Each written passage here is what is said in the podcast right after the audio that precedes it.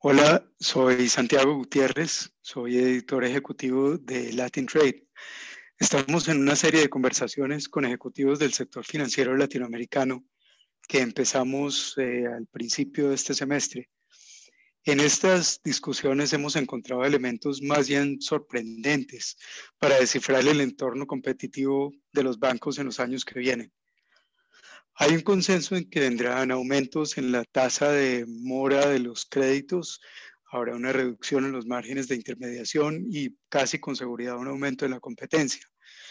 También encontramos que sin excepción las entidades ya se embarcaron en cambios fuertes en el funcionamiento de sus oficinas, de sus sistemas de transacción y de atención a sus clientes. Otras entidades avanzaron en productos nuevos y otras más ya están usando a plena capacidad la metodología ágil, tienen esquemas de inteligencia artificial para actualizar sus modelos de riesgo o para anticipar las necesidades de sus clientes o para ayudarles a tomar decisiones. Pero también a la vez hay diferencias grandes entre quienes favorecen esquemas como el Open Banking y quienes ven que las normas en los países donde, operan no requieren que se piense de esa forma todavía. También encontramos que hay algunas, algunas entidades que consideran que es mejor trabajar en el núcleo de sus programas bancarios, en lo que se llama el core bancario, y lo consideran más urgente que mejorar, por ejemplo, la experiencia del cliente estando en la nube. También encontramos modelos diferentes para enfrentar la competencia de las fintech, de los challengers digitales y de los neobancos que están apareciendo en todos lados. Con estos elementos sobre la mesa, la discusión estratégica se ha vuelto tremendamente rica porque hay que definir finalmente si los bancos deben establecer un ecosistema más allá de las finanzas o se deben eh, integrar o deben integrar los procesos físicos y digitales o si deben reorientar los flujos de transacciones o si debe reinventarse totalmente la, la función que tienen en su núcleo bancario, en su programa core bancario. La conversación de hoy es sui generis porque tenemos tres banqueros muy potentes, una fintech, una consultora global y Amazon Web Services, el operador más grande de servicios en la nube. Tenemos a Fabián Con, gerente general del Banco Galicia de Argentina, a Alberto Schilling, gerente general del Banco Vice de Chile, a Steven Puig, presidente ejecutivo del Banco BHD León de República Dominicana, a Jaime Vallés, Managing Director para América Latina de Amazon Web Services, a Edgardo Torres, Managing Director también de la fintech alemana Mambu, y a Felipe Jánica, socio de la consultora internacional EY. Entonces, la primera pregunta es para Felipe Jánica de EY y es, ¿qué tendrán las entidades financieras que serán más exitosas al final de 2025? Sí, eh, muy buena pregunta, Santiago. Eh, sí, o sea, aquí, aquí hay, eh, no para hacer futurología, pero basado, digamos, en, en, lo que nos está diciendo el mercado, recogiendo todo lo que las tendencias y megatendencias, sin duda los bancos tienen desafíos importantes. El principal desafío que yo veo para ser exitoso y para tener una organización perdurable en el tiempo, es decir, que, que, que, tenga longevidad, que es eh, principalmente lo que estamos buscando eh, nosotros en Iguay, es generar, cómo generar estrategias de largo plazo para nuestra comunidad vinculada. Y para el caso específico de, los bancos, eh, yo creo que lo esencial parte de la parte humana. O sea, estamos en, un mundo tecnológico, en un mundo hiperconectado, pero necesitamos necesariamente tener una conexión con, con, lo humano. Es decir, la, el data analytics que tenga siempre un filtro la información de, de, inteligencia artificial que tenga un filtro y que ese filtro se conecte con el propósito de la organización. Una vez conectado con el propósito de la organización, hacer una simbiosis casi que perfecta con los intereses de todos sus interesados claves o stakeholders y de esa manera eh, yo estoy convencido, eh, y no, no, no porque esté convencido y lo diga yo, sino porque la evidencia empírica sí también lo indica, que eh, los bancos van a tener mucha más visibilidad, número uno, para el mercado y relevancia, número dos, para todos sus interesados claves en, un contexto holístico. Muchas gracias, Felipe.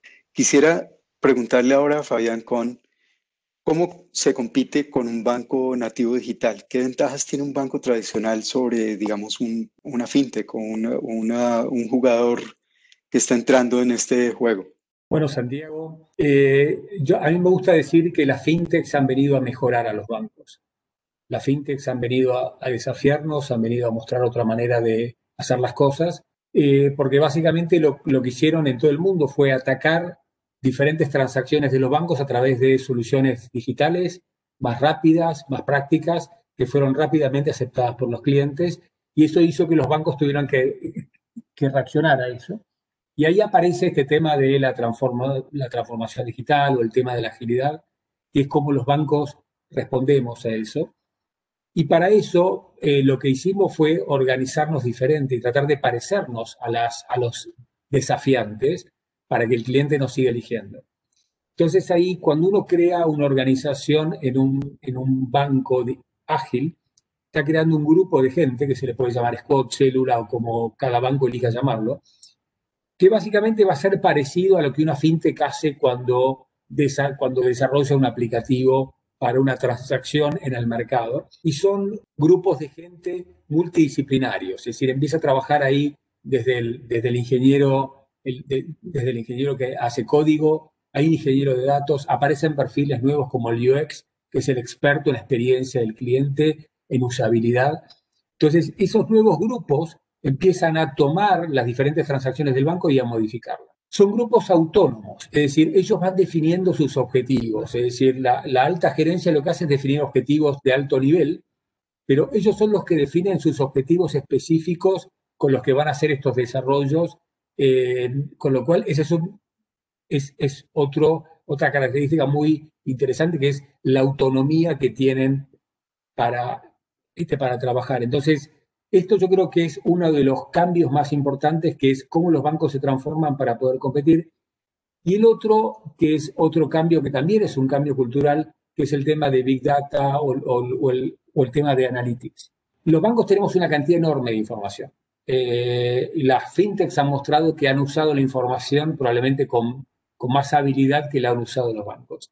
¿Para qué sirve la información? Sirve para decidir cada cosa que hago, sirve para mostrarle al cliente algo relevante para él. Si yo a un cliente, le, si, mi online o mi app le muestra lo mismo a, cada cliente, independientemente de lo que ese cliente es, estoy perdiendo una enorme oportunidad. No estoy aplicando la información para que lo que yo le ofrezco al cliente sea más relevante. Nosotros vemos permanentemente a los bancos ofreciendo a través de pop-ups en el celular o de mails oportunidades al cliente. Bueno, ¿Cuál es la data que está detrás para asegurarme que le estoy dando lo que es relevante para ese cliente? Eh, ¿Cómo diseño mis aplicativos para que lo que, yo, lo que yo le voy a mostrar al cliente sea lo que ese cliente necesita? Bueno, ese es un cambio sustancial también, que hace que hoy nosotros estamos en un proceso en donde estamos capacitando a miles de personas en herramientas de analytics, en donde tienen que pasar por diferentes niveles para ir adquiriendo maestría en esto. Y la pregunta que les hacemos en cualquier reunión en donde estamos mirando lanzamientos es, esta pantalla es lo mismo para el cliente, ¿cuál es el modelo de datos que hace que vos hayas tomado la decisión de ofrecerle esto a tal cliente? Eh, hay un modelo de datos que justifica una tasa que aplica a un cliente de alto riesgo, de medio o menor riesgo. Entonces, el otro gran cambio en el que estamos trabajando es el cambio de datos. Y ahí las compañías de tecnología, algunas que están acá presentes, nos ayudan Perfecto a trabajar en esto. Fabián, muchas gracias. Edgardo, quisiera hacerte la misma pregunta. ¿Cómo compiten o cómo deberían competir los bancos tradicionales frente a los jugadores nuevos? Eh, gracias, Santiago. Yo, yo creo que Fabián lo, expresó muy bien. La, la, verdad es un ecosistema. Y dentro de ese ecosistema lo que hay es influencias para aumentar niveles de productividad, capacidad y oferta, ¿no? el, el, muchos de estos, de estos cambios que se van haciendo en tiempo y espacio son parte también del mundo capital que vivimos, ¿no? La competencia es natural. Y en ese sentido, eh, me parece que es positiva desde esa perspectiva. Em, yo creo que si resumimos tres grandes grupos de áreas donde hay que dedicar tiempo y esfuerzo, ciertamente se habló mucho acá y eh, el capital humano es fundamental. Las metodologías, los procedimientos, la cultura eh, que vamos ajustando en tiempo y espacio para soportar estos cambios inician o parten del ser humano, ¿no? Al final del día hay un ser humano detrás de, todo esto. Yo creo que esa, la inversión continua en eso y la capacidad de evolucionar en eso, en tiempo y espacio, entender que, tal vez este año o en dos años más eh, tienes que cambiar ciertas funciones. Me gustó lo que dice Fabián. Eh, hemos generado plazas nuevas, ¿no? Funciones nuevas eh, para poder atender una demanda tal vez del cliente. Eso, eso, esa sensibilidad me parece importante. El, el, segundo componente, la verdad es que paga las cuentas, el cliente, ¿no? Esa, la centricidad del cliente al final, la utilización del Big Data y, y diseñar experiencias de usuario diferentes para el cliente, al final del día lo que nos dice es, Em, no dictemos lo que necesitan, escuchemos lo que necesitan. Si vemos las empresas más, más exitosas en general, tienen ese, ese paradigma, lo tienen muy alineado, ¿no? Eh, y yo creo que, que en, el, en, el, camino de entenderlos mejor, si bien uno pueda construir programas e iniciativas para ellos, sale tal vez de la data que se, que se, que se analiza, se consume, donde se ven patrones, donde se ven ciertas necesidades, eh, te das cuenta cuando las cosas también van cambiando, ¿no? Eh, y, te y te permitan ajustar. Y eso me lleva al tercer componente, que al final del día me parece en este mundo digitalizado, tecnologizado, es fundamental, es si no construyes para flexibilidad, eh, esa data que te da y te dice que lo que el año pasado era bueno para un cliente, este año no es, y poder cambiarlo, te va a dificultar el negocio, ¿no? La agilidad para poder hacer esos ajustes la agilidad para responderle al regulador, porque tal vez por la pandemia el regulador ahora te exige que las tasas las tienes que calcular de otra forma, lo que fuera, ¿no? Eh, todas estas cosas son cambiantes y, y en ese sentido eh, me parece que el quantum leap de tecnología y la innovación que continúa y vienen más cosas cada vez más, eh, fuerza a las instituciones financieras a no ser tan tradicionales en ese sentido, ¿no? Eh, lo que históricamente fue, ¿no? Si miramos desde los años 70, IBM y todos esos mainframes para acá, eh, la banca tendía a tener los cambios tecnológicos eran mucho más, más planificados, ¿no? Tomaba mucho más tiempo.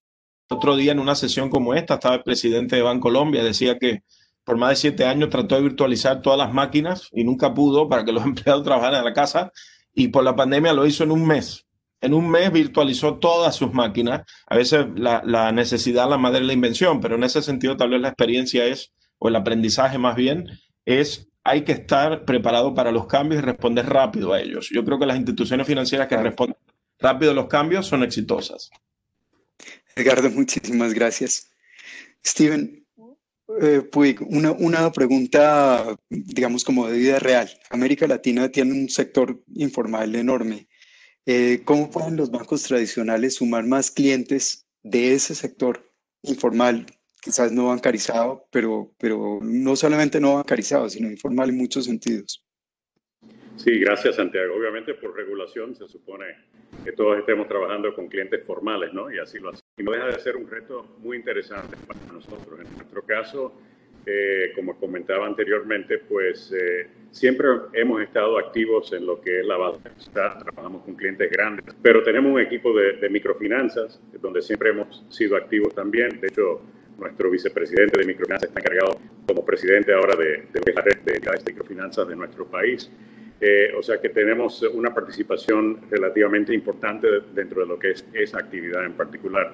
Pero nosotros vemos dos cosas. Primero, eh, vemos que eh, atender ese segmento está muy alineado con lo que es nuestro propósito, eh, con apoyar las buenas ideas de nuestros clientes y eso incluye pues clientes que trabajan mucho con lo que es el, el, segmento informal y con lo que es la base de la pirámide. ¿A qué me refiero? O sea, tal vez expresarlo de otra forma yo veo eh, ese, ese sector que menciona o esos sectores que son informales, al final hay que, hay, uno tiene una oportunidad de ser un puente para enlazar los clientes existentes formales que uno tiene con ese mundo informal. O sea, una jugada, como dirían empresas de, de infraestructura eh, de última milla.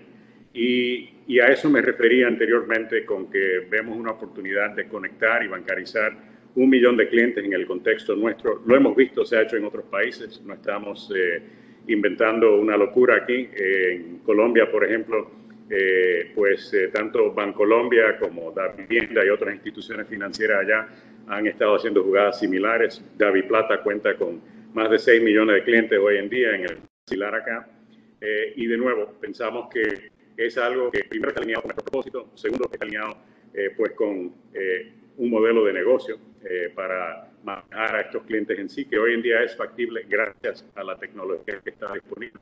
Y tercero, de tener eh, este contacto con este grupo de clientes para hacer un plug and play, si se quisiera eh, usar ese anglicismo, ¿no? Con el resto de los segmentos que trabajamos con nosotros, o sea, para desarrollar ecosistemas en los cuales eh, tenemos aliados que son clientes existentes grandes y medianos que quieren que nosotros hagamos esta jugada. A mí me recuerda un poco al tema de WeChat de, de China, ¿no? Que se dieron cuenta que había un vacío, ¿no? En llegar a esa última milla y se dedicaron a, a trabajarla y bueno, fueron sumamente exitosos. Eh, creo que hay, una tremenda oportunidad allí. Sí, muchísimas gracias. Eh, quisiera preguntarle ahora a Jaime Vallés, eh, en un entorno de competencia, de reducción de márgenes en, en, el sector financiero global y en el sector financiero latinoamericano, los bancos tradicionales estarán en capacidad de bajar sus costos de operación y de trasladarle esos ahorros de costos a sus consumidores, a sus clientes finales? Mira, a mí, a mí me gustaría empezar partiendo de, de la misión de Amazon en relación a la importancia del costo, pero otras variables en lo que se refiere a, a la satisfacción de los clientes. La misión de Amazon, independientemente de la organización Amazon.com, Amazon Web Services, es muy simple, es ser la empresa más centrada en el cliente a nivel mundial. Y Jeff Bezos en el 2016 dijo algo muy interesante.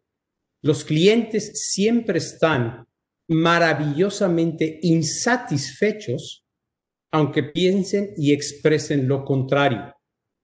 En nuestra visión, la, satisfacción del cliente está basada en tres elementos principales. Precio, que es el tema de la pregunta, selección, es decir, la diversidad en la oferta y servicios, y la conveniencia en el acceso a dichas soluciones. Y en nuestra visión, las, las instituciones financieras más exitosas se enfocan precisamente a atender estos tres elementos de manera integral. Ahora, una vez dicho esto, las, las empresas de servicios financieros, como todos sabemos hoy, operan en un entorno súper desafiante. El ritmo de cambio no tiene precedentes. La, la competencia de las fintech, los reguladores, están imponiendo nuevos requisitos de información y seguridad y lo que está provocando que las nuevas tecnologías, además que ofrecen más información a los consumidores, estén provocando un cambio, una constante evolución en, nuestras, en las instituciones financieras.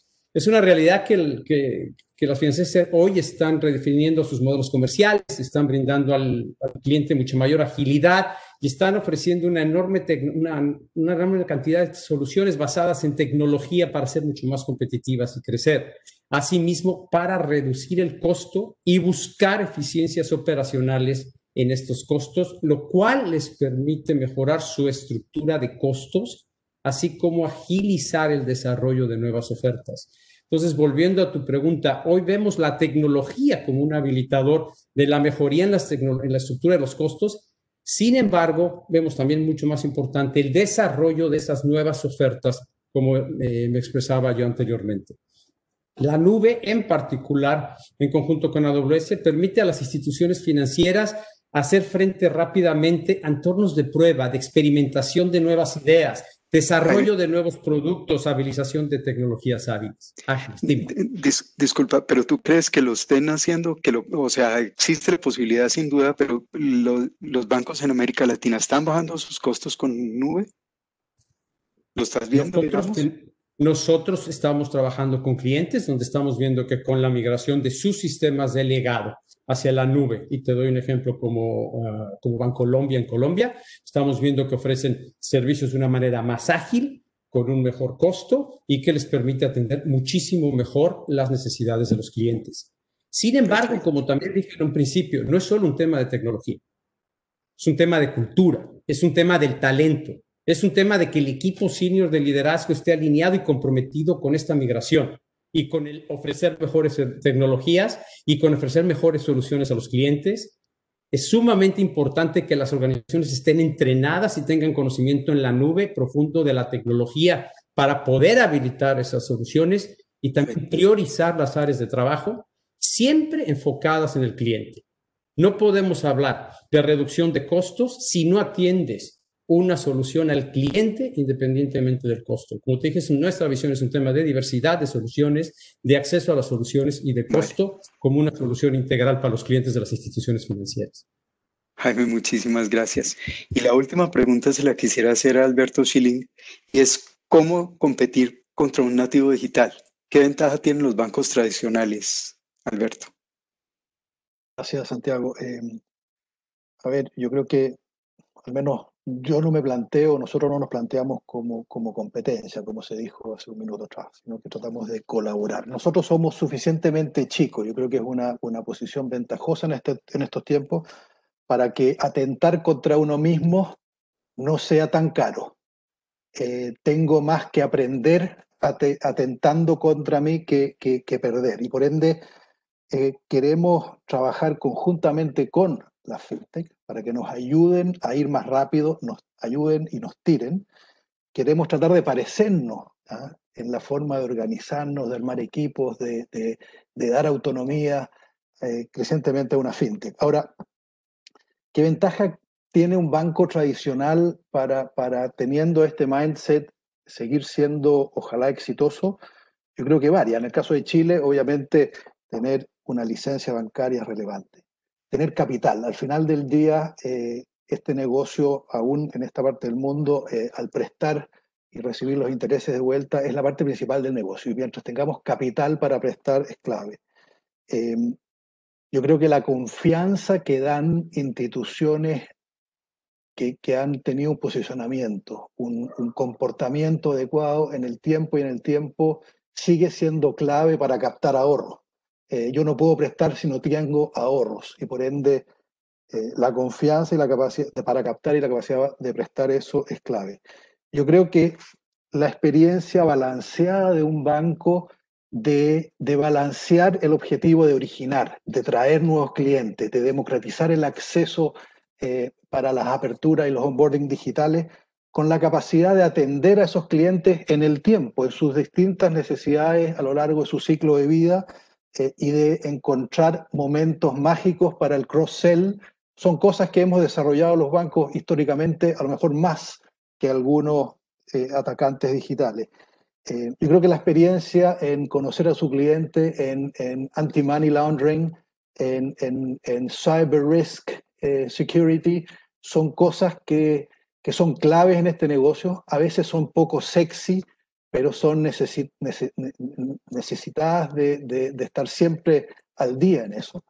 Em, yo creo que la capacidad de los bancos de atraer talento diverso para las diversas eh, necesidades y oportunidades de carrera al interior de un banco siguen siendo armas con las que vamos a competir en este mundo, en este mundo por el talento. Ahora, habiendo dicho todo eso, que probablemente algunos bancos los tenemos más o menos, si no parte, como han dicho varios, esta sensación de urgencia, de necesidad, de necesidad de cambiar, de cuestionar las cosas eh, en este mundo más digital y más rápido, si no parte desde arriba, desde la alta administración, probablemente todos estos pilares que acabo de mencionar van a ser o pueden ser insuficientes. Y por ende, vuelvo a lo que yo decía delante, eh, estos pilares asociados a valores, a una necesidad de urgencia y de, y de, y de necesidad de ir rápido con la nube. No, estoy absolutamente convencido de que tenemos que ir migrando eh, nuestras plataformas a la nube. En Chile tenemos un desafío con nuestro regulador que nos, que nos tira hacia atrás, le cuesta entender esto eh, y se asusta, así que los trabajos que pueda hacer AWS o Mambu a ese respecto, fantástico. Eh, así que yo creo que tenemos los bancos, quote unquote, tradicionales, si queremos seguir existiendo y, y colaboramos, somos partner de las fintechs, reconocemos nuestros pilares eh, como los que acabo de comentar, yo creo que vamos a seguir siendo exitosos a futuro.